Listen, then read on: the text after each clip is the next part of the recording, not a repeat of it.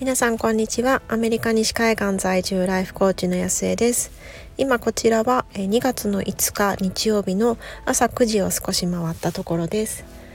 えー、今日はまあ、この週末結構いろいろ用事が入っていて、まあ、週末基本的には家族の時間にしようとはしてるんですけれども、えっと、土曜日昨日は毎毎月あの1回定例でワークショップをやっていこうということで前に進み続けたい人を応援するというコンセプトでやり始めたんですけれどもその第1回目のセミナーワークショップがあったりですとか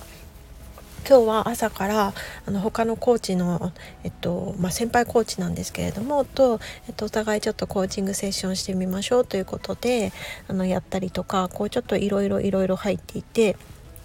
でももうやっと全部終わったので今ちょっと久々トレーダー上手に行ってきてで今ちょっとあのその駐車場の中でこう家に帰るとやっぱり子どもたちがわーって来てこう収録できないので収録してみようかなと思って今撮っています。で、えーと、今日何話そうかなと思ったんですけどやっぱり今朝のセッションでちょっと感じたことについてお話ししてみようかなっていうふうに思いましたなんかちょっと今日はまあ、あの今こうコンサートにやってること以外にちょっと新しくチャレンジしてきたみたいことがあってそれについてちょっとお話ししてたんですよね。まあ、なんて言うんだろうこう、まあ、何かにこう閉塞感を感じていてその何かを妥協した打開したくてであのセッションしたというよりは、まあ、むしろなんか新しいチャレンジについて、まあ、今はそのキーワードが何個かだけしかなかったものをもうちょっとこう具体的に解像度上げていきたいなみたいな話をしていてで、まあ、そもそもこう楽しいトピックスだったっていうのはあるんですけれどもこの、まあ、ちょっと短めの30分だけのセッションだったんですけどもものすごい楽しかったんですよね。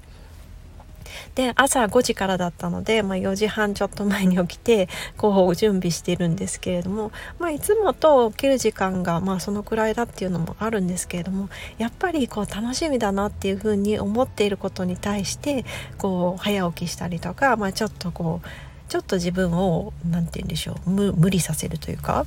そういうものってなんか本当に気持ちの持ち方次第でここまでなんかこう態度態度というかなんかもう全部全部こう影響が変わるんだなっていう風に、まあ、まずその準備の段階で感じたっていうのが一つあります。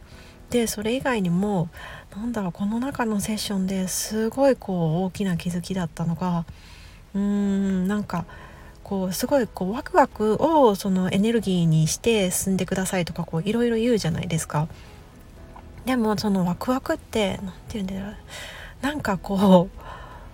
こう花火が上がるみたいななんかこうすごい大きいものっていう風な認識をされてる方ってすごく多いと思うんですけれどもなんかもっともっとこう何て言うんだろうなもっと静かなもの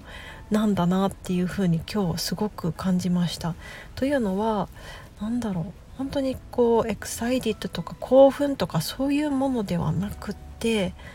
なんだろうちょっと頭で考えていることにきちんとこう気持ちが乗っているというか気持ちがついてきている。頭と心が一緒のペースで、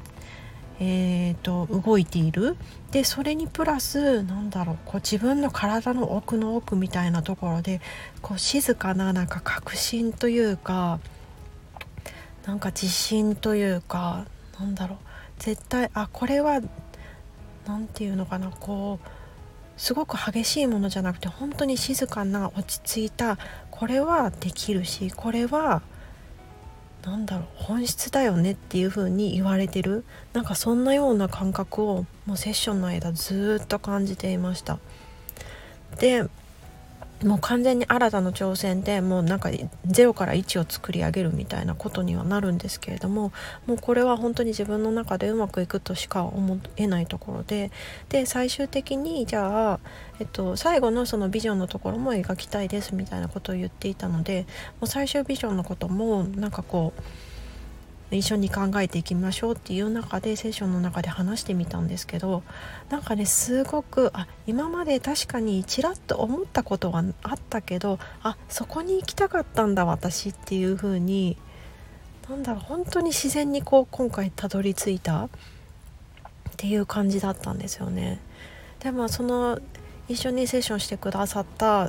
先輩のコーチはもう多分2年2年以上すいませんちゃんと覚えてないんですけどもうずっとやってらっしゃるベテランの方でであのコーチングってその国際コーチング連盟という、まあ、唯一のその認証機関があって、まあ、他のやつはこうなんとか認定講師とかは、まあ、結構なんかあの、まあ、て言うんでしょう私立というか。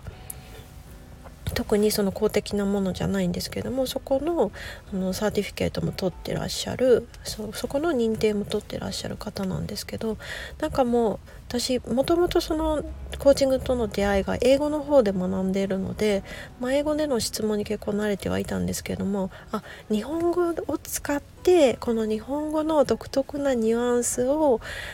本当に100%使い切るとあこういう表現ができるんだなってなんかその言葉の美し美しさというかその一緒にコーチングセッションをしている中で自分の中にこう絵を描いていっているなんかそんなようなこうイメージが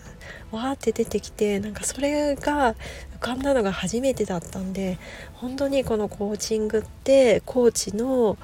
まあ、質問の仕方だったりとか言葉の選び方だったりとかそういうもの次第で本当に見えてくる景色も全然違うしそれによってインスパイアされて自分の口から出てくる言葉も違うしでその言葉を自分で聞いてでそこからどんどんつながっていってっていうなんかその一連の流れも本当に全然違うからこの今日見せていただいたようなその日本語っていうその語学の強みをもっともっとこう生かしてもっともっとなんかこうクライアント様にインスパイアできるようなコーチをもう日本語でもうちょっとちゃんと極めていきたいなっていうふうに感じました。なんか今日はすごくなんか読書感想文みたいな回になってしまったんですけれども今朝のコーチングセッションで感じたこともなんかすごく嬉しくてもう今日今話してる時もすごい嬉しいんですけど、まあ、この気持ちのままあのお話ししてみたいなと思って収録してみました。